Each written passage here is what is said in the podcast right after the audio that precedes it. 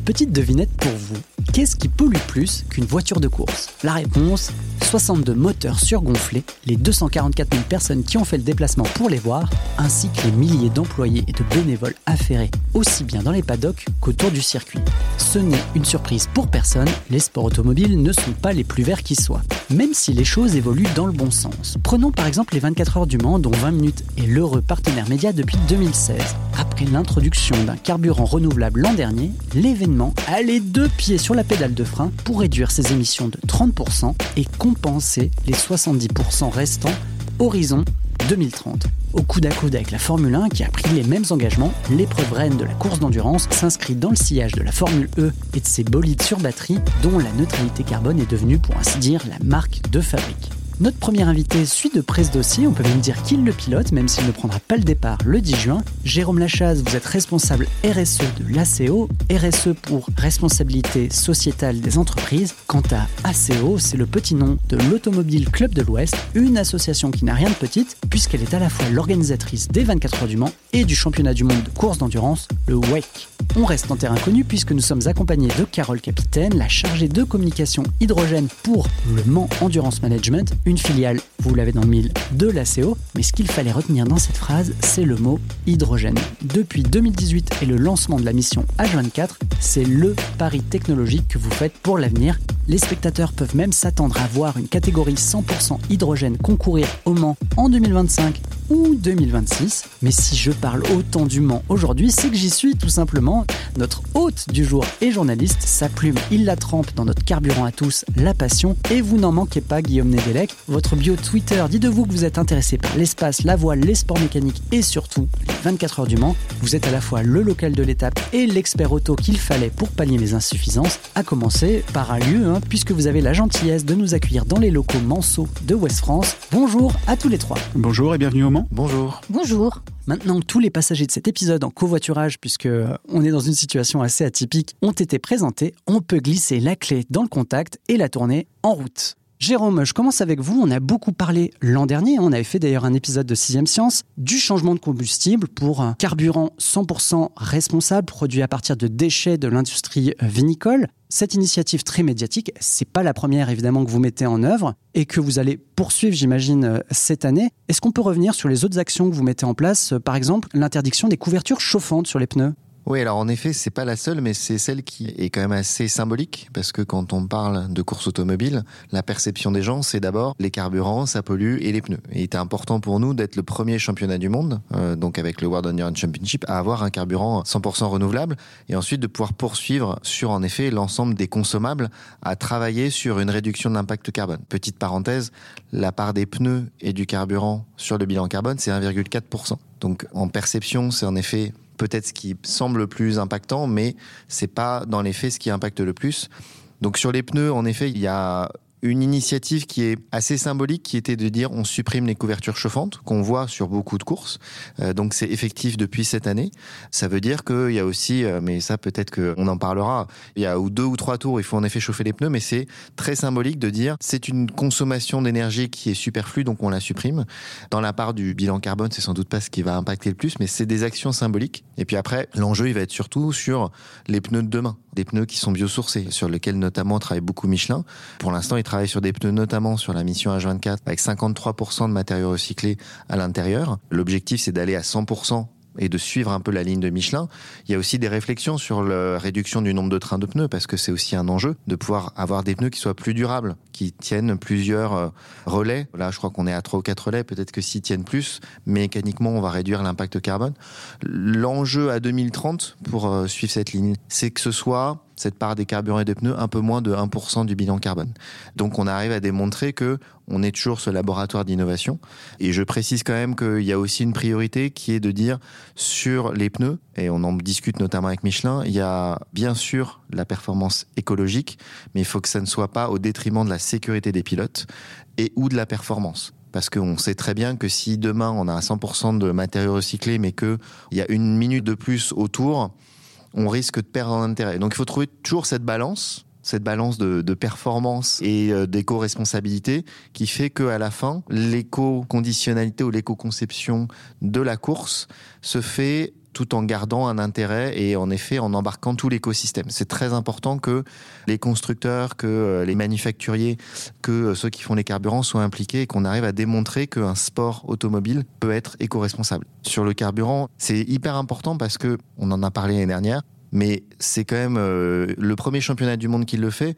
Si on compare, si je peux me permettre, à la F1, ils sont à 15 ou 20 de biocarburant. Donc c'est important aussi de mettre en avant que euh, bah, on est précurseur en la matière et qu'en termes de performance, ça n'altère pas la performance. Ça n'altère pas la consommation, c'est-à-dire qu'on n'a pas plus de consommation à isopérimètre sur les voitures, donc euh, c'est une vraie avancée technologique. Merci Jérôme. Vous avez utilisé un mot important, c'est celui de laboratoire. Et euh, ça nous amène à parler un peu de H24. La voiture ne sera pas alignée à proprement parler sur la grille de départ euh, le 10 juin, mais elle y participera euh, le temps d'un tour d'honneur. Est-ce que vous pouvez nous présenter un peu ce prototype qui sert en quelque sorte de laboratoire pour développer la voiture de course de demain, mais aussi les pneus dont parlait Jérôme? Alors en fait, cette voiture, c'est un programme pionnier de l'ACO. C'est la première fois que l'ACO, en collaboration avec une société qui s'appelle Green GT, a décidé bah, de mettre en piste une voiture. L'ACO, son mode de fonctionnement, c'est d'organiser des courses. Là, pour la première fois, elle a décidé de mettre en piste une voiture elle-même pour euh, faire avancer en fait plus vite la recherche sur la décarbonation de la course. Il se trouve qu'on va fêter donc les 100 ans des 24 heures du Mans. Depuis 1923, le cahier des charges, c'était d'abord la sécurité des voitures, puis euh, le confort, puis euh, la réduction euh, d'énergie. Et là, maintenant, dans le cahier des charges et au premier plan, c'est la décarbonation de la course. Tout à l'heure, vous parliez de euh, sport automobile, le sport euh, le plus euh, polluant. Paradoxalement, peut-être pas, parce que c'est celui qui cherche justement des solutions pour que bah, tous les autres sports qui font venir aussi des spectateurs avec des véhicules utilisent des véhicules plus propres et puis aussi permettent une mobilité à tout un chacun plus propre. Donc, de stigmatiser au départ le sport automobile, finalement, c'est presque ce qui, au final, recherche le plus sur la mobilité décarbonée pour chacun. La CO est en contact direct avec des constructeurs. Il y a des règles au niveau euh, européen qui vont interdire la vente de certains véhicules neufs à moteur thermique à partir de 2035. Si, entre guillemets, la course automobile ne veut pas finir au musée, il faut bien trouver des solutions pour accompagner aussi les constructeurs à créer cette nouvelle mobilité. En endurance, la solution, c'était l'hydrogène. Donc, l'électrique 100% rechargeable, c'était pas envisageable, puisqu'on ne peut pas se permettre d'avoir un arrêt au stand de au mieux une demi-heure, une heure pour recharger la voiture. Donc en rien, c'est une critique des autres solutions, c'est juste qu'elle n'est pas adaptée à l'endurance aux 24 heures du Mans. Donc l'hydrogène, ça correspondait parfaitement à nos attentes, c'est-à-dire d'avoir quelque chose de sûr, euh, de fiable, de performant et qui permette d'avoir les mêmes temps de ravitaillement. Et puis pour revenir donc sur ce projet pionnier, euh, d'avoir cette voiture laboratoire inscrite dans des hum, séries qui ne sont pas encore les 24 heures du Mans, Dès que cette voiture tourne, les datas, tout ce qu'on apprend sur ce projet-là, est partagé à un groupe de constructeurs secrets qui ont manifesté un intérêt pour l'hydrogène. Ça permet ainsi d'aller plus vite dans les recherches parce qu'on part vraiment de zéro. Voilà, c'est un projet euh, pionnier. Il n'y a aucune euh, voiture hydrogène qui a roulé en compétition. Donc on part de zéro à la fois au niveau euh, potentiel de la voiture, mais au niveau sécurité. On est aussi obligé d'écrire le règlement en termes de sécurité. Donc d'avoir cette voiture laboratoire et de partager toutes ces informations-là avec les constructeurs, ça permet d'aller plus vite dans la recherche et surtout de consacrer des budgets aussi moindres que si chacun cherchait dans son coin. Ça prendrait plus de temps et ça demanderait aussi des budgets beaucoup plus importants. Donc pour revenir à ce programme, lancé en 2018 à Spa. Et d'ailleurs, la voiture sera euh, ce week-end au euh, Total Energy 6 heures de Spa-Francorchamps bah, pour euh, célébrer un peu cet anniversaire. Je précise, pardon Carole, que nous enregistrons le, mardi 25 avril. Cette voiture donc a déjà couru en Michelin Le Mans Cup puisqu'on attaque étape par étape l'année dernière en 2022 et puis actuellement nous travaillons sur un nouveau programme qui sera présenté bientôt mais la voiture sera effectivement présente aux 24 heures du Mans 2023, car il est hors de question de fêter la légende des 24 heures sans aussi évoquer le futur des 24 heures avec l'hydrogène. C'est vrai que je ne l'ai pas dit, c'est le centenaire quand même cette année, c'est un point important. On continue avec un autre Grand Prix. Là, je veux parler du Grand Prix du Bahreïn, puisque en mars dernier, il a marqué un tournant avec l'introduction d'un carburant durable dans les réservoirs des Formule 2 et Formule 3 en préparation de euh, la Formule 1, mais là, ce sera plutôt pour 2026-2027. J'ai quand même l'impression que le problème de fond ne change pas. C'est-à-dire que même si ces carburants renouvelables arrivent lentement, les moteurs thermiques continuent à polluer. Ils polluent moins, certes, mais ils continuent à le faire. Et je suis peut-être pessimiste, vous allez dire que je suis euh, chagrin, mais Dans quelle mesure la politique de petits pas, c'est-à-dire de changement lent, hein, en quelque sorte, dans quelle mesure cette politique, elle n'est pas dictée par les partenaires comme bah, le pétrolier Aramco, hein, qui, qui fournit ce nouveau carburant, mais aussi par euh, les fans de sport automobile pour qui bah, une voiture de course, c'est d'abord une voiture qui tourne à l'essence, qui sent l'essence et qui fait un bruit de voiture à essence qui pétarade, qui fait vroom. Oui, tout à fait. Alors, il y a beaucoup de choses là sur, cette question, mais euh, c'est sûr que la Formule 1, il va beaucoup moins vite que, par exemple, l'Automobile Club de l'Ouest l'a fait sur les 24 heures du Mans. Parce que, euh, si je me souviens bien, dans le timing, en 2021, donc on était en août à cause de la Covid, on nous annonce un nouveau carburant qui était euh, à base de produits bio d'agriculture viticole, et en mars suivant, on est euh, sur tous les championnats de l'Automobile Club de l'Ouest qui sont sur ces euh, carburants-là, qui ont été introduits donc en quelques mois finalement.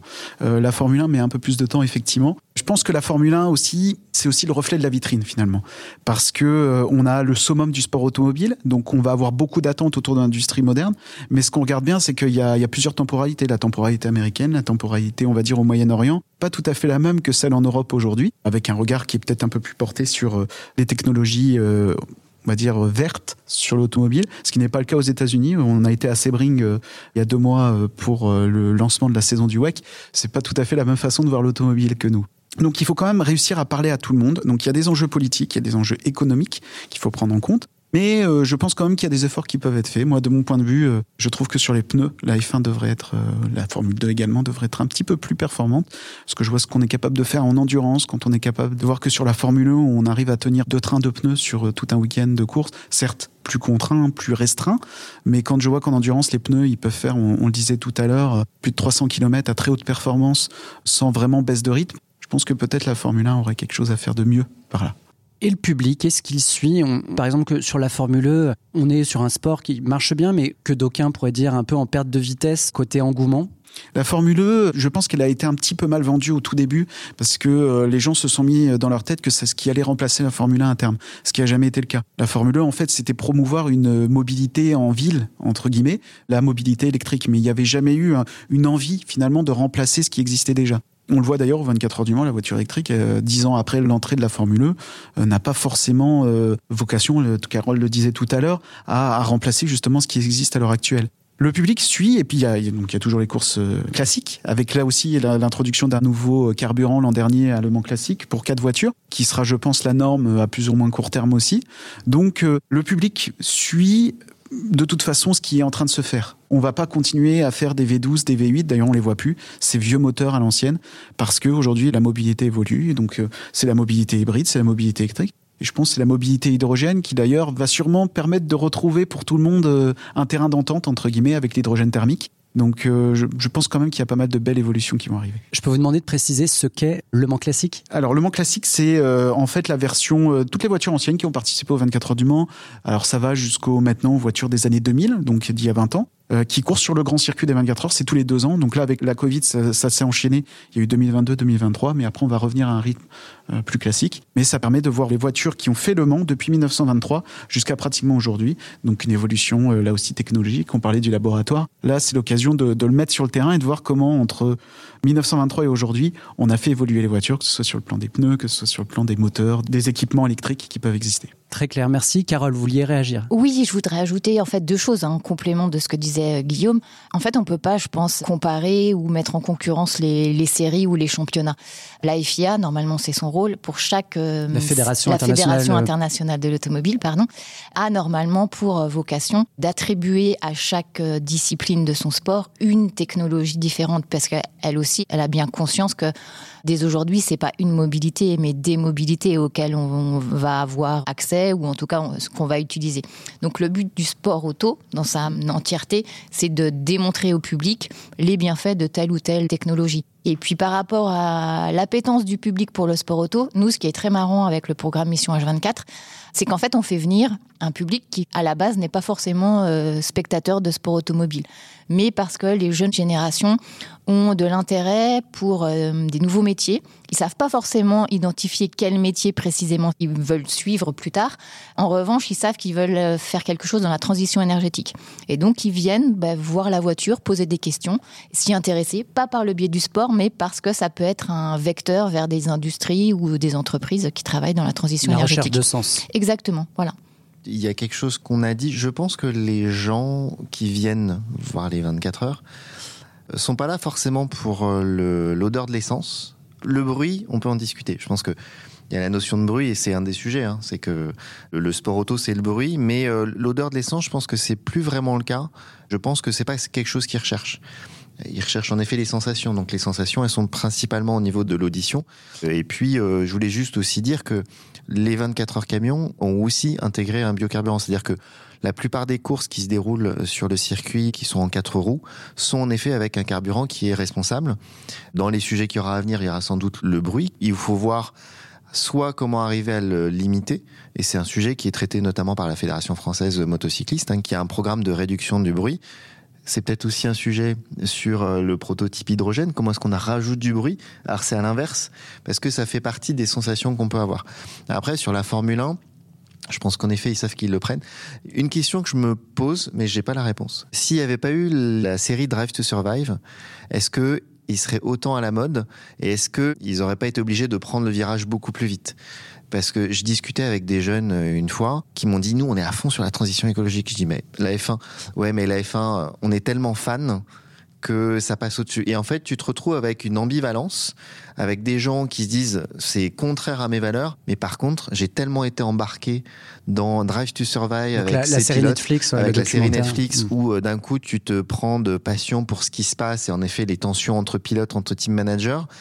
La F1 surfe sur ça et n'a peut-être pas une pression comme peuvent l'avoir d'autres championnats qui sont peut-être moins populaires. Je pense que c'est intéressant parce que tu te retrouves avec en effet un, phénomène de société qu'est la F1 grâce à cette série Netflix qui fait que peut-être tu as une exigence qui est un peu moindre parce que tu dis ah mais franchement ce que j'ai pu vivre avec Netflix et, euh, les rivalités entre les différents team managers et les pilotes bah j'aime bien mais je vois que ça opine hein, autour de la table. Mais je suis assez d'accord avec Jérôme, mais je pense qu'en fait, quand on regarde la F1, en fait, on regarde un spectacle. Et comme on va voir un match de foot, comme on va voir, euh, comme finalement on va au théâtre. Donc euh, il y a cette notion de spectacle qui reste de plaisir. Enfin, euh, sport spectacle, c'était Alain Prost qui disait ça à propos de la F1 justement. On va voir un spectacle, c'est-à-dire qu'à la fin de la course, c'est assez simple. C'est comme un joueur de foot qui va marquer un but, qui est Mbappé, il marque un but, on a une émotion, on est content, on a une victoire du PSG, on est ravi. Sur la Formule 1, c'est pareil. C'est Verstappen qui gagne, Hamilton qui gagne, il y a une rivalité. Ah ben on est on est vraiment content quoi. Ferrari gagne, on s'y attendait pas. Donc il y, a, cette notion de spectacle qui est aussi aux 24 heures du Mans, qui est un petit peu différente parce que on est sur un sport sur le temps long. Plus on avance dans l'expérience que je peux avoir du sport, plus je, trouve que ça se rapproche de ce qu'on peut avoir sur la voile. C'est-à-dire que on peut lâcher. Par exemple, aux 24 heures du Mans, on est dans le public, on regarde la course on va lâcher une heure, on va aller faire la fête foraine, on va aller euh, discuter avec euh, des, copains, on va faire une sieste euh, au camping parce qu'on sait que la course va être longue. On revient, la course continue. Donc on est sur du temps long, un peu comme au Vendée Globe où pareil, on va au travail, on vient soir, on regarde où en sont les bateaux et ça nous va bien. Donc c'est une temporalité qui est un petit peu différente.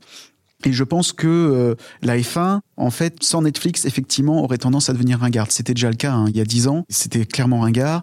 La notion du son a joué beaucoup, parce que jusqu'en 2013, on avait des moteurs V8 qui faisaient un son euh, extraordinaire, euh, qui montait très haut dans les aigus. On était à 18 000 tours minute, ce qui aujourd'hui, quand on regarde avec un peu de recul, n'a aucun sens. Même moi qui suis grand fan de sport auto, Aujourd'hui, je me pose la question de quel intérêt ça avait de faire ça. On a des moteurs V6 turbo qui sont arrivés, qui ont réduit de 50% les consommations. Le chiffre, on avait fait le calcul avec Renault, mais faut bien se dire qu'à l'époque de Schumacher, la voiture consommait 90 litres au 100, on va dire en moyenne. Aujourd'hui, on est plus sur du 45 litres. En, en, soi, le calcul, tout le monde peut le faire, puisque les distances de Grand Prix, c'est plus de 300 km et il y a 110 euh, litres d'essence, je crois, sur la course. Donc voilà, le calcul, on peut un peu le faire. Donc il y a eu des évolutions. L'hybride est arrivé à enlever ce petit côté un peu... Euh, fantasmagorique qu'on pouvait avoir en F1. Le son est rentré un peu plus dans la norme. Donc euh, finalement, le public s'est adapté. Tout le monde avait dit euh, la F1 est inintéressante parce qu'elle fait plus de bruit. En fait, finalement, elle a jamais été aussi populaire. Au 24 heures du Mans, on a une chance, c'est que par exemple, il y a plusieurs moteurs, plusieurs types de voitures qui vont faire des bruits très différents je suis à peu près sûr que euh, au soir des 24 heures du Mans, quand on va demander à tout le monde quelle est votre voiture préférée, ce sera la Cadillac parce qu'elle fait un bruit euh, totalement différent des autres. Ça, c'est une certitude. Mais c'est une voiture qui consomme pas plus que les autres. Donc, euh, on est entré dans une sorte de passion raisonnée. Ok, on essaiera de glisser le, bruit de la Cadillac. J'avoue que j'ai découvert le bruit de la Corvette. La Corvette est, c'est à peu près le même reconnaissable. voilà, celui de la Cadillac est à peu près le même que celui de la Corvette aujourd'hui. Carole, un petit mot Oui, pour ajouter toujours à ce que disait euh, Guillaume, la différence en fait entre la F1 et euh, la bienvenue de la série Netflix pour la F1 à ce moment-là et l'endurance, c'est que bah, tout de suite tu viens de poser la question, à la fin de la course, quelle marque, quelle voiture? En F1, il y a beaucoup plus de personnification. Donc le public a aimé aussi les duels, les rivalités entre les personnes.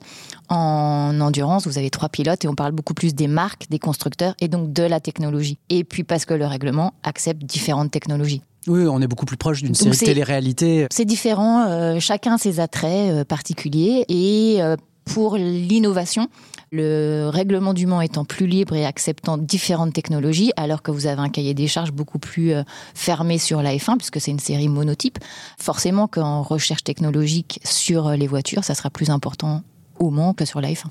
Alors qu'il y a des histoires humaines incroyablement. C'est Will Baxton, le, le, journaliste qui fait Netflix, ou qui est interviewé. Je l'ai croisé au Mans il y a deux ans.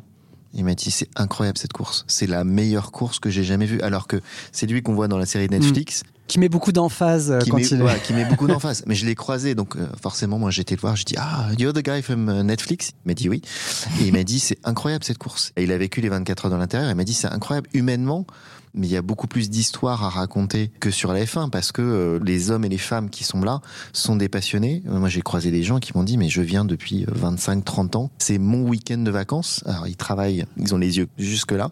Et c'est incroyable. Et, parce que c'est la rareté. C'est une fois par an. Mais parce que c'est la rareté. c'est tous les 15 jours. C'est une vraie passion. Et ensuite, il y a aussi, on est beaucoup sur la perception des jeunes générations. Un phénomène comme le GP Explorer, interroge aussi. Donc c'est la course organisée par euh, Squeezie La course organisée par sur Squeezie, le circuit des 24 sur le circuit heures des 24 heures où on avait une vingtaine de pilotes. Dans les tribunes, c'était euh, des 15-30 maxi, je pense. Ils étaient tous fans de sport auto, mais parce que en effet, ils connaissaient les pilotes. Donc, tu vois, tu as aussi ce côté personnification et et limite, le sport auto devient, devient un prétexte et on n'interroge pas sur le fait de faire du sport auto. C'est un peu comme s'ils faisaient une partie de Fortnite. Ça pourrait être une, une, partie de Fortnite, ils ont fait une partie de foot, etc. Mais ils étaient tout à fait d'accord pour faire de la F4, qui relaie d'ailleurs au carburant renouvelable. Donc euh, je pense que c'est pas antinomique avec la jeune génération qui est très militante et très engagée pour la planète. Je pense qu'il y en a beaucoup qui sont découverts une passion pour le sport auto. Nous, la voiture, elle était exposée. Moi, j'ai eu des questions toute la journée de jeunes qui venaient avec leurs parents. Donc, parfois, ça pouvait monter à 40 ans, mais c'était des accompagnants, voilà. Mais en fait, plein de questions. La majorité n'était jamais venue au Mans. C'était un premier contact avec le circuit. Pas forcément fan de sport auto à la base, mais curieux, vraiment curieux, intéressé, et qui posent plein de questions sur euh, effectivement la transition énergétique. Mais je suis assez d'accord avec euh, vous deux. On est finalement on est tous assez d'accord. Hein, Sur la partie justement, je pense que le Grand Prix Explorer, c'est bien que j'ai évoqué cette course. Pour le coup, j'y étais, j'étais très surpris de ce que j'ai vu. Euh, ça fait euh, 13 ans que je cours le, sport auto.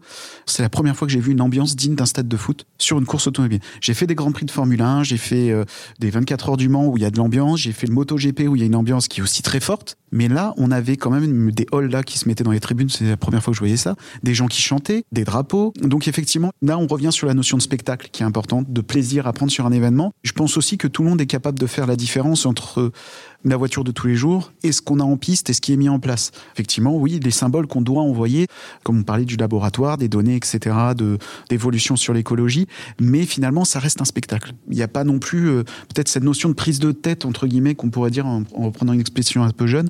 Elle sort un peu de là. On peut se poser deux trois questions, mais ça reste un spectacle faut remettre aussi la course auto là où elle est euh, et pas en faire non plus quelque chose de plus. Il n'y a pas que un, des spectateurs ingénieurs. Voilà. Il y a des gens qui aiment l'auto pour ça aussi. Et le deuxième niveau, c'est effectivement la personnification. Et là-dessus, pourquoi ça intéresse C'est parce qu'on arrive à s'intéresser à qui sont les personnes sous le casque, derrière le volant de la voiture.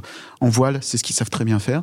Aujourd'hui, on se rend compte que même, euh, par exemple, Alexa Barrier, qui je crois est la dernière du Vendée Globe, tout le monde savait qui était Alexa Barrier, enfin tout le monde qui regardait de près ou moins la course savait qui était cette skippeuse, je crois celle qui termine en dernier, et parce qu'elle raconte une aventure humaine. Si demain on parle par exemple de projets de 24 heures du Mans qui sont passionnants et qui mériteraient une série, on peut parler de ce qu'a fait par exemple Frédéric Saucier. En 2016, c'est un quadri amputé qui participe aux 24 heures du Mans et qui est loin d'être ridicule. Moi je me souviens avoir entendu les pilotes qui, euh, c'était Benoît Tréluet qui a quand même gagné trois fois la course, qui dit bah moi j'ai pas vu de différence en piste entre lui et les autres. D'ailleurs c'était même eux qui étaient plus respectueux que les autres. Ils faisaient deux fois plus attention que tout le monde. Cinq ans plus tard, ils sont revenus avec une voiture où ils ont engagé deux pilotes en situation de handicap. Ça, en Formule 1 aujourd'hui, ça me paraît improbable. Mais on a d'autres histoires à raconter. En 2005-2006, Sébastien Loeb fait les 24 heures du Mans et manque de les gagner. Euh, il faut que Audi ait une voiture un peu plus performante pour vraiment les empêcher de gagner. Mais en 2005-2006, on peut avoir Sébastien Loeb qui gagne les 24 heures du Mans. Sébastien Ogier, il essaye de faire ça. Je pense que peut-être à plus ou moins long terme, on le reverra. Mais demain, effectivement, si Max Verstappen, qui est un grand fan des 24 heures du Mans, dit je viens aux 24 heures du Mans, évidemment que ça, Ça va va ramener intéresser. du monde, ouais. Et il y a Charles Jacques Leclerc, Villeneuve qui euh, revient aussi. Jacques Villeneuve qui revient, Fernando Alonso l'a fait. Je sais que Pierre Gasly rêve de faire les 24 heures du Mans. Le jour où ces superstars vont arriver aussi aux 24 heures du Mans, d'un seul coup, tout le monde va s'y intéresser, va se rendre compte aussi que euh, y a euh, des histoires à raconter, que euh, on a des voitures extraordinaires, et puis que euh, derrière, il y a quand même un effort aussi des organisateurs pour rendre la course un peu meilleure. Très clair. Merci d'ailleurs, euh, tu reconnectes un petit peu avec le, avec le sujet. C'est plus facile, je pense, dans les valeurs des 24 heures du Mans, d'introduire ces notions-là aujourd'hui, de laboratoire, de euh, réduction de consommation, parce que justement, celui qui veut gagner la course, il faut qu'il consomme beaucoup moins que les autres. Parce que comme il va consommer beaucoup moins, il va pouvoir mieux utiliser son énergie. Comme c'est une course longue, eh bien, il y a des coûts stratégiques à faire. Et là aussi, quand les gens sont un peu initiés, il y a vraiment des choses assez sympas à découvrir. On a beaucoup parlé de la course, on a parlé du spectacle, mais on a finalement assez peu parlé de ce qui se passe autour de la course, puisque l'un des objectifs des 24 heures du Mans, c'est de réduire de 30% son impact, de compenser les 70% restants. Jérôme, tout à l'heure, vous avez dit que les pneus, les euh, carburants, c'était 1,4%, c'est ça, hein, du bilan carbone de la compétition. Bref, le chantier, il n'est pas tellement sur la piste que autour. Quel levier vous allez mobiliser, actionner, ou quel levier vous avez déjà actionné ces dernières années? C'est ce qu'on disait, c'est la perception, c'est que c'est là-dessus qu'il faut travailler. Donc on, C'est la vitrine. on- C'est la vitrine. Mm. Donc tu t'attaques déjà en effet à, à ta vitrine en disant voilà ce qu'on fait et voilà ce qu'on prévoit de faire avec l'hydrogène. La principale part, mais comme dans n'importe quel grand événement, c'est la part qui est liée à l'avenue des spectateurs. 64% et demi, c'est la- les spectateurs, soit à leur déplacement, soit l'alimentation, la part d'hébergement, même si euh, on a quand même beaucoup de gens qui sont en camping, donc l'impact hébergement il est moindre que s'ils dormaient tous à l'hôtel. De toute façon, je pense que la capacité hôtelière de, du euh, ne le permettrait pas. Il y a une part qui est liée au team, euh, j'en parlerai parce que c'est aussi intéressant. Mais la grosse part, c'est les spectateurs. Donc en effet, dans les 30% de réduction, on est l'un des seuls grands événements sportifs internationaux, avec Paris 2024, à avoir dit on veut intégrer cette part spectateur dans la réduction. Parce que pour nous, c'est aussi être honnête. Dire, euh, on sait que c'est la plus grosse partie. C'est un des petits bémols qu'on pourrait mettre sur la F1 qui dit on veut être neutre en carbone. D'ailleurs, on ne peut pas être neutre en carbone. On peut contribuer à la neutralité carbone de la France, mais un événement, une entreprise ne peut être neutre. La F1 n'intègre pas la partie spectateur. C'est limite, donc nous on a décidé de le faire. On a la chance d'avoir un circuit qui est très connecté aussi à la ville. C'est un vrai atout, qui est aussi connecté à Paris. Euh, on- Enfin, c'est une heure de train. euh, Je pense que tu es venu en train. Exactement. Tu as dû mettre à peu près une heure pour venir euh, de Paris. Donc on a énormément d'avantages. Et après, c'est comment est-ce que tu arrives à faire en sorte que l'expérience au spectateur qu'on va proposer en mode décarboné soit équivalente à celle que tu peux avoir en voiture. Donc on a lancé l'année dernière un green ticket où on a dit on va récompenser les gens qui viennent en mode de transport bas carbone pour les 24 heures du Mans. Donc post billetterie l'année dernière, c'est-à-dire que on demandait un justificatif quand les gens venaient et cette année dès l'ouverture de la billetterie, donc dès le mois d'octobre, on avait un green ticket qui était valable pour tous les tickets où on disait vous prenez un green ticket, vous avez 10% de réduction. Donc en fait, on incitait les gens en disant vous avez 10% de réduction si vous venez en mode de transport bas carbone. L'année dernière, on a eu 2000 green tickets qui ont été euh, vendus. Cette année, on est à 7000, donc ça représente à peu près, euh, on est à 5% de la billetterie. Et on a intégré dans ce green ticket un maximum de modes de déplacement, donc tout ce qui est voiture électrique, voiture hybride, le covoiturage, le tramway, tramway vélo pour les gens qui viennent du Mans, le TER et le TGV. L'objectif, c'est vraiment de petit à petit essayer d'augmenter cette part-là. Là, pour info, dans les premiers chiffres qu'on a, on sait qu'on a 40% de voitures électriques ou voitures hybrides. On a une vingtaine de pourcents sur le covoiturage, vingtaine de pourcents sur le train et le reste qui est sur le tramway et le vélo. Donc on a déjà une petite idée. Et ensuite, on essaye de mettre en face un dispositif qui permette que euh, un parking de covoiturage par exemple, on va l'annoncer d'ici quelques jours donc euh, mais inciter Je le tweete pas après la, après la fin de non mais l'enregistrement. voilà, un parking de covoiturage pour les gens qui viennent en covoiturage, essayer d'augmenter le nombre de personnes qui viennent en voiture, voir aussi ce qu'on peut faire sur la partie euh, vélo, sur la partie tramway, etc. Tout ça, c'est vraiment dans une logique où on veut que je sois récompensé au maximum parce que je fais l'effort de venir. Malheureusement ou heureusement, on sait que si on fait pas ça, on va avoir un effet négatif où on- ils vont dire j'ai pas envie de faire l'effort parce que j'ai rien à gagner. La nature humaine est faite comme ça, une fois que tu le sais, et, euh, on s'aperçoit que, je suis très content, moi, qu'il y ait 7000 green tickets. Ça démontre que ça fonctionne. Après, on travaille notamment à renforcer un certain nombre de lignes de train pour qu'on puisse vraiment s'adapter à l'événement. Et ça prend beaucoup de temps, mais tout le monde suit. Et c'est ça qui est génial, c'est que que ce soit les collectivités, que ce soit la SNCF, que ce soit en effet un certain nombre d'acteurs, ils suivent et on sait que petit à petit, ce 7000, on va pouvoir le faire grossir et on va pouvoir dire, si on a 50% des gens qui viennent en mode de transport bas carbone, je suis très content. On ne pourra pas arriver à 100% et je pense qu'il ne faut pas parce qu'il y a aussi des gens, notamment des spectateurs étrangers, euh, qui viennent avec leur voiture et ça fait partie de l'ADN des 24 heures, des gens qui viennent avec leur belle voiture. Mais on a un exemple qui m'a frappé l'année dernière, ils reviennent cette année, on a 24 voitures électriques qui viennent du Danemark. Donc ils seront zéro émission. Donc c'est possible et l'objectif ça va être de petit à petit monter en puissance. Donc ça c'est une des solutions. Ensuite, c'est comment est-ce qu'on arrive à travailler sur les spectateurs euh, overseas? Hier, j'étais. Euh, donc ceux qui prennent l'avion pour. Ceux qui viennent l'avion. Pour assister à la voilà, Comment est-ce qu'on limite peut-être, on arrive à caper, c'est un des sujets. Je fais un parallèle avec la culture parce que hier j'étais avec des gens du ministère de la Culture qui disaient le Louvre, 99% de l'impact carbone du Louvre, c'est des spectateurs étrangers. Et là, la nouvelle directrice dit moi je veux renforcer la part des franciliens. Et donc, ça veut dire que je vais peut-être me couper d'une partie de mes spectateurs, mais je vais essayer de renforcer l'offre qui est faite. C'est à mon avis aussi le, sens, alors pas cette année, mais petit à petit, dire comment est-ce qu'on arrive à peut-être avoir un nombre de spectateurs qui est limité sur les spectateurs qui viennent de l'étranger, ou en tout cas de loin, parce que ça représente une grosse part de l'impact carbone, et être sur un événement où on va avoir une jauge qui est limite et qu'on va pas dépasser mais on va renforcer l'expérience spectateur, être plus sur la qualité que sur la quantité. De toute façon, c'est des choses qui sont essentielles pour la pérennité de l'événement et de démontrer que oui, on va travailler là-dessus. Et puis après, il y a tout ce qui se passe sur site. Si je parle de la part d'alimentation, euh, depuis l'année dernière, on essaie de renforcer la part de produits qui sont locaux aussi parce que ça compte dans la part carbone, de renforcer l'offre végétarienne. Donc il y, a, tout ce travail-là qui est fait, qui prend du temps parce qu'on a 72 restaurateurs. Donc euh, Et vous attendez 300 000 personnes quand même sur la semaine euh, Et on attend 300 000 personnes. Mais tu vois, les 72 restaurateurs, ils sont tous engagés. Et l'année dernière, on avait près de 53 tonnes de denrées alimentaires qui étaient en circuit court ce qui est quand même assez important. Et on travaille justement avec un certain nombre de fournisseurs pour renforcer cette part. Et euh, si on arrive à faire ça, on peut arriver à ces 30%. Et le challenge, il est passionnant. Et il est partagé par beaucoup parce qu'il y a un point, petite anecdote, avec Stéphane Narac, le directeur général de l'ACO. On a été faire une présentation de la stratégie RSE aux, aux membres de l'ACO. On y allait en se disant, bon, on ne sait pas comment ça va être reçu. Et en fait, on était très agréablement surpris. Et en fait, ils étaient ravis les membres de l'ACO qui peuvent avoir cette image de passionnés de voiture et donc euh, dire euh, j'en ai marre des ayatollahs en fait disaient mais nous on est ravis parce qu'on est passionnés de voiture, on sait que c'est le sens aussi du sport auto de changer. On est fier que l'ACO, le club dont on est membre, fasse ça et qu'on puisse aussi défendre les valeurs de euh, la transition énergétique à travers notre événement, à travers l'ACO et parce qu'on sait qu'il faut qu'on change. Donc c'est intéressant parce que même ceux qu'on pourrait penser arc-boutés sur euh, la voiture thermique qui pollue et qui fait du bruit disent bah non, on est content. Donc on va pouvoir embarquer tout le monde. Et j'insiste, il faut le faire de façon ludique et positive. Et c'est ce qu'on essaye de faire. Je ne crois pas à l'écologie punitive ça ne marchera pas. Et il faut qu'on embarque tout le monde. Et donc là, c'est pour ça que le green ticket est très symbolique parce qu'on a essayé de le faire en récompensant les gens qui font l'effort. Vous dites que toutes ces actions, elles sont indispensables à la survie en quelque sorte euh, de la compétition. C'est lié à quoi? Il y a hum, l'État euh, qui pousse ou c'est plutôt une pression sociale générale qui dit de toute façon les sports automobiles, enfin s'ils doivent exister en 2030 et 2040, il faut qu'ils revoient la copie. Alors je te dirais même, c'est pas que le sport auto, c'est l'événementiel et le sport en général. Parce que euh, en termes d'acceptabilité, il faut arriver à expliquer ce que va apporter ton événement à la société. Moi, je, prône souvent ça. Les grands événements n'auront de sens d'ici 2030, 2040, mais même peut-être avant. On parle de co-bénéfice souvent en écologie. Un bénéfice pour la société, que ce soit pour l'environnement, que ce soit pour mon territoire, que ce soit pour porter des sujets de société. Tu parlais de Fred Saucé, c'était un, formidable message. Il y en a un autre qu'on pourrait aussi porter. Le podium de Portimao en GT il y a quelques semaines, il y avait quand même quatre femmes pilotes sur le podium. Et ça, en endurance, c'est une des seules disciplines où tu as autant de femmes qui performent.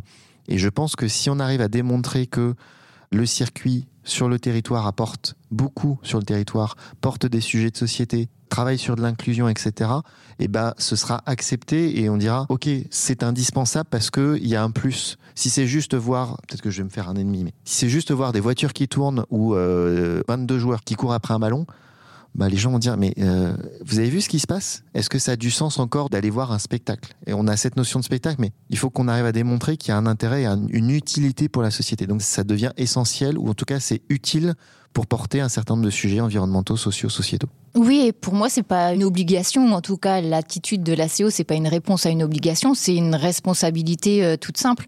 On peut avoir euh, passion, euh, raison et responsabilité pour guider notre stratégie. Et très souvent, en fait, les projets avancés par l'ACO sont même remontés ensuite ou auprès de, des institutions, des ministères ou auprès des constructeurs. Donc, c'est pas dans le sens vous allez être obligé de faire ça pour exister. C'est le cours des choses. C'est la, la, formule est celle-ci, c'est l'ADN euh, de l'ACO. L'ACO, c'est un club qui euh, a vocation à aider les gens à aller d'un point A à un point B. Tous les gens, justement, offrir la mobilité euh, libre et possible à tout le monde et pas qu'à des privilégiés. Et donc, c'est dans l'évolution des choses. On est confronté à des situations différentes depuis 1906 et la création de l'ACO. On s'y adapte et surtout, on y participe. On a un rôle, mauvais jeu de mots, moteur ou un rôle acteur dans ces évolutions-là. Par exemple, dans la voiture hydrogène, on a fait monter le ministre français de euh, l'Industrie.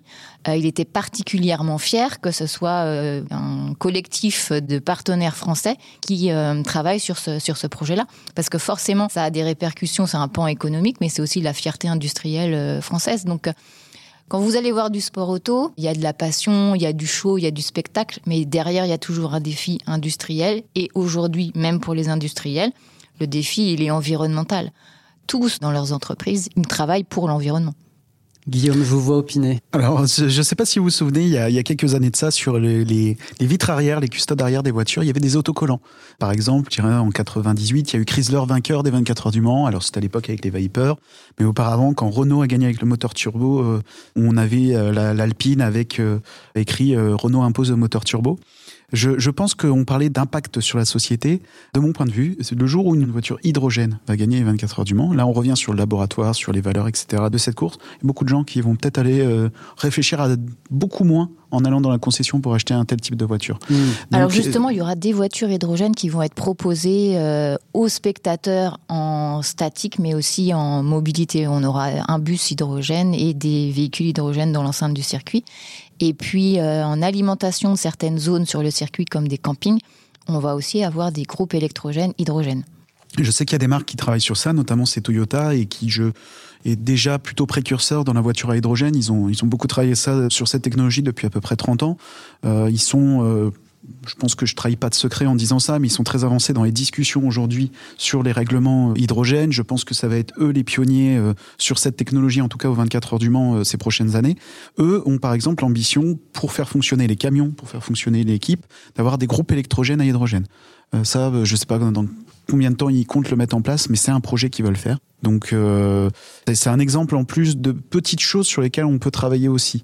On parlait de symboles, bah là justement on montre l'exemple. C'est faut vraiment voir ça, ce qui se passe en piste, c'est peut-être la locomotive de tout ce qui se passe derrière pour le public. C'est pour ça que c'est important aussi de porter et de montrer que c'est comme c'est dynamique devant, ça va être dynamique derrière aussi. Et ça va être dynamique à haut niveau euh, parce que nous, euh, enfin le, programme Mission H24 et la CO a été euh, identifié par la Commission européenne comme un acteur référence de l'hydrogène. Et donc on a des liens assez régulièrement euh, avec eux, encore même ce matin, pour participer à des réunions de travail sur l'hydrogène. Donc on se dit les 24 heures du Mans et la Commission européenne, c'est quoi le lien? Ben Justement, le lien, c'est ce laboratoire technologique que sont les 24 heures du Mans qui permettent à des décideurs, des institutions de pouvoir s'appuyer sur quelque chose de concret. La course, vous voyez si ça marche ou si ça marche pas, vous ne pouvez pas mentir sur euh, tel ou tel résultat. Et la course surtout permet de traiter l'écosystème hydrogène à 360 degrés. C'est pas simplement euh, ou la sécurité ou l'utilisation de l'hydrogène, c'est aussi euh, fabrication de l'hydrogène, stockage de l'hydrogène. Et performance en piste. On a aussi toujours cette notion de la course aussi. Si les courses sont séduisantes, c'est-à-dire on parlait tout à l'heure des duels, on parlait des duels Hamilton Verstappen qui font le succès de la Formule 1 et de la série Netflix. Si les courses sont séduisantes, les gens vont s'y intéresser parce qu'il y a un enjeu, parce qu'il y a un suspense, il y a des émotions. On parlait aussi du bruit tout à l'heure. Moi, je suis pas trop inquiet sur le bruit parce qu'il y a quelques années, Carole a connu à l'époque, elle travaillait à l'équipe, mais Audi, quand ils sont arrivés avec le moteur diesel, la voiture ne faisait pas de bruit. Mais quand je dis elle faisait pas de bruit, c'était on entendait le frottement des pneus sur l'asphalte, on entendait l'air circuler autour de la voiture, mais il y avait plus de bruit de moteur. Faut imaginer qu'à cette époque, on a encore les V10, euh, voire des V12 qui roulent euh, sur le circuit, qui faisaient un bruit euh, démentiel. Et on avait cette voiture qui passait, qui faisait un sifflement. C'était séduisant finalement. Les gens s'y sont habitués. On râlait, allez, on va dire deux heures pendant la course. Et quand il y a eu le duel entre Peugeot et Audi, où ça se battait à coups de dixième, où les courses pouvaient se jouer jusqu'en en 2011, je crois que la course se termine avec 18 secondes d'écart entre les 13. deux premiers. 13 secondes. On est quand même sur des courses qui étaient passionnantes où les gens se levaient à 6 heures du matin. Il y avait trois voitures qui se battaient pour la victoire. Ça faisait pas beaucoup de bruit, mais ça passionnait les gens. Donc les voitures à hydrogène, et j'ai pu la piloter cette voiture, euh, ça fait un bruit d'avion de, chasse au décollage. ça fait un sacré bruit. Ça fait à peu près le même bruit que dans les années 60, la voiture à turbine. On avait mis des moteurs d'hélicoptère dans des voitures de course. Ça aussi, c'était des choses un peu étonnantes, mais bon, euh, avec le recul, on voit que ça n'a pas fonctionné. Mais ça faisait du bruit, ça n'a pas gêné les gens à l'époque. Et je pense pas que. oui, on aura sûrement des gens qui vont peut-être un, peu grincheux dans un premier temps. Mais si les courses sont passionnantes, si les voitures sont belles, si les histoires à raconter sont extraordinaires, à mon avis, il y aura pas trop de soucis. Ouais, ou une voiture qui gagne, elle devient belle. Oui, toujours. Merci Carole, merci Guillaume. J'aimerais terminer avec euh, Jérôme sur un point important. On a beaucoup parlé finalement euh, de sobriété, même si euh, l'ADN des 24 heures du Mans, c'est d'être une fête. Hein. C'est une semaine de fête avec un public, des bolides. En termes d'expérience responsable et durable sur les 24 heures du Mans, là pour l'édition 2023, euh, j'y suis en tant que spectateur. Qu'est-ce que je vais voir? Qu'est-ce que je vais vivre durable et responsable? Bah, on en a un peu. Euh, on a parlé des déplacements notamment. On a parlé des déplacements, donc bien sûr, tu viendras en green ticket avec euh, le train, le, tramway déposera. On a parlé aussi des groupes électrogènes, hydrogène. C'est quelque chose qu'on a depuis deux ans sur le circuit et qu'on essaye justement de développer, tout en ayant une démarche aussi, je le précise, de raccordement au réseau, parce que c'est un vrai enjeu. Hein. Est-ce que les groupes électrogènes sont nécessaires? Alors, si tu vas dire ça aux commissaires qui sont euh, en bord de piste un peu perdus, je pense que oui, c'est nécessaire parce que voilà, que la nuit il fait froid, mais il y aura des groupes électrogènes électrogène, hydrogène. Euh, il y a les restaurateurs avec lesquels on, on, travaille, qui sont sur des circuits courts, des offres végétariennes. Donc ça, c'est vraiment quelque chose qu'on a essayé de développer. Si tu viens sur le circuit, euh, tu verras qu'il y a un, vrai shift sur la partie euh, gestion des déchets, qui est en termes d'impact carbone, qui est qui est pas le plus important, mais qui, en termes de perception, est vraiment visuel. On a 1000 nouveaux contenants connectés pour justement faire le tri je, fais une petite aparté, mais on s'est fixé un objectif de 80% de valorisation matière à horizon 2030. Alors, quand tu tries un déchet, soit il part euh, à l'incinération, on parle de moins en moins d'enfouissement, mais soit il part à l'incinération, euh, ce qu'on appelle très joliment la valorisation énergétique. À date, on est à 70% de valorisation énergétique versus 30% de valorisation matière on veut passer à 80% de valorisation matière et 20% de valorisation énergétique. Ça, c'est vraiment très important. Donc, ça veut dire aussi d'inciter et de travailler là-dessus avec les spectateurs. Il y a l'offre de restauration, il y a ce qui va se passer sur la piste, la mobilité. Il y aura aussi euh, beaucoup de choses autour de l'hydrogène qui seront présentées. Donc c'est tout un tas de choses. Et après, bon, il y a un sujet qui moi me tient à cœur. On a beaucoup travaillé là depuis la dernière édition sur l'accueil des personnes en situation de handicap. Alors on est moins sur l'aspect environnemental, mais c'est aussi euh, l'inclusion. c'est la, la, mm. partie inclusion. Euh, voilà comment est-ce qu'on fait, notamment avec Fred Saucé, on a beaucoup travaillé pour essayer de travailler sur cette notion d'inclusion euh, des personnes en situation de handicap. Il y a aussi les femmes dans le motorsport. Si tu viens le mardi, tu devrais voir aussi un certain nombre d'enfants de, du Mans. Euh, l'année dernière, on a eu 280 euh, élèves du Mans. Je pense qu'on en aura presque 300 c'est important de leur faire découvrir, et notamment on avait beaucoup d'élèves du Mans Sud, c'était important d'ouvrir le circuit de leur faire découvrir ce que c'est. Parce que les 24 heures du Mans, les gens savent ce que c'est, mais de le vivre. Et l'année dernière, c'était vraiment un moment très très fort avec, euh, c'était le, le Team Panis, je crois, qui les avait rencontrés. Et voilà, il y avait 300 gamins qui étaient avec le timpani, ils ont fait des photos et ils ont découvert bah, ce qui se passe à côté de chez eux et que c'est pas juste du bruit, c'est aussi une vraie fête avec un échange, avec des pilotes, avec des voitures et, c'est important. C'est comment est-ce que tu t'intègres dans ton écosystème et qu'on se dit ah bah les 24 heures, c'est pas que des voitures qui tournent, c'est aussi quelque chose qui est très important. Et euh, je voulais juste dire un petit mot sur les teams parce qu'on en a parlé dans la stratégie qu'on a il y a aussi la part des teams qui représente 20% de l'impact carbone et c'est la première fois que dans le règlement d'un championnat du monde, on intègre aussi l'obligation d'avoir une stratégie carbone. Et tous, et notamment les constructeurs, c'est ce que disait Carole, ils sont sensibles et, vont le faire et donc ils vont tous présenter leur stratégie carbone. On va récompenser ceux qui ont la meilleure stratégie. Et sur les 24 heures du Mans, il y a le Sustainable Endurance Award sur le volet plus sociétal, où chaque team doit présenter une initiative qui va mener euh, soit sur l'écologie, soit sur la société, soit sur des sujets d'inclusion.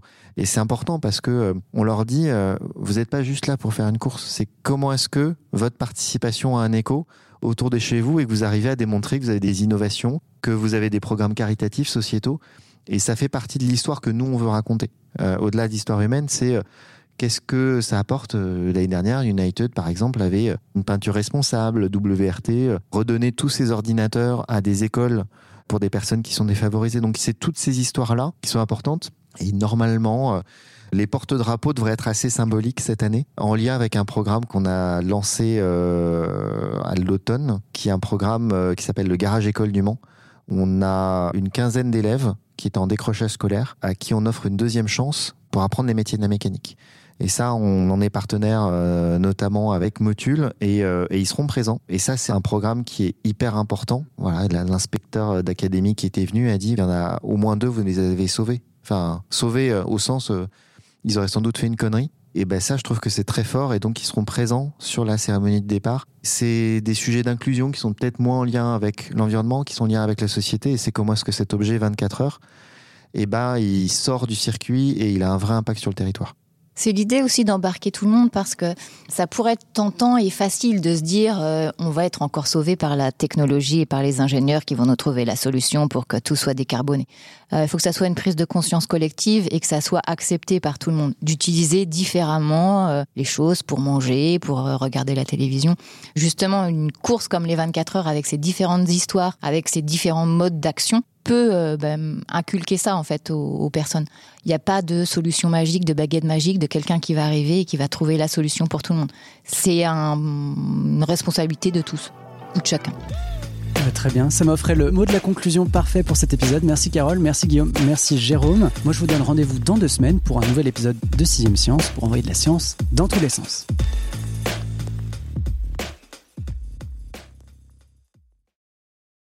On ne va pas se quitter comme ça. Vous avez aimé cet épisode? Sportif, généraliste, sexo ou scientifique, varié mais toujours bien informé. Découvrez les autres podcasts de la rédaction 20 minutes sur votre application d'écoute préférée ou directement sur podcast au pluriel.20minutes.fr. Et merci de nous avoir écoutés.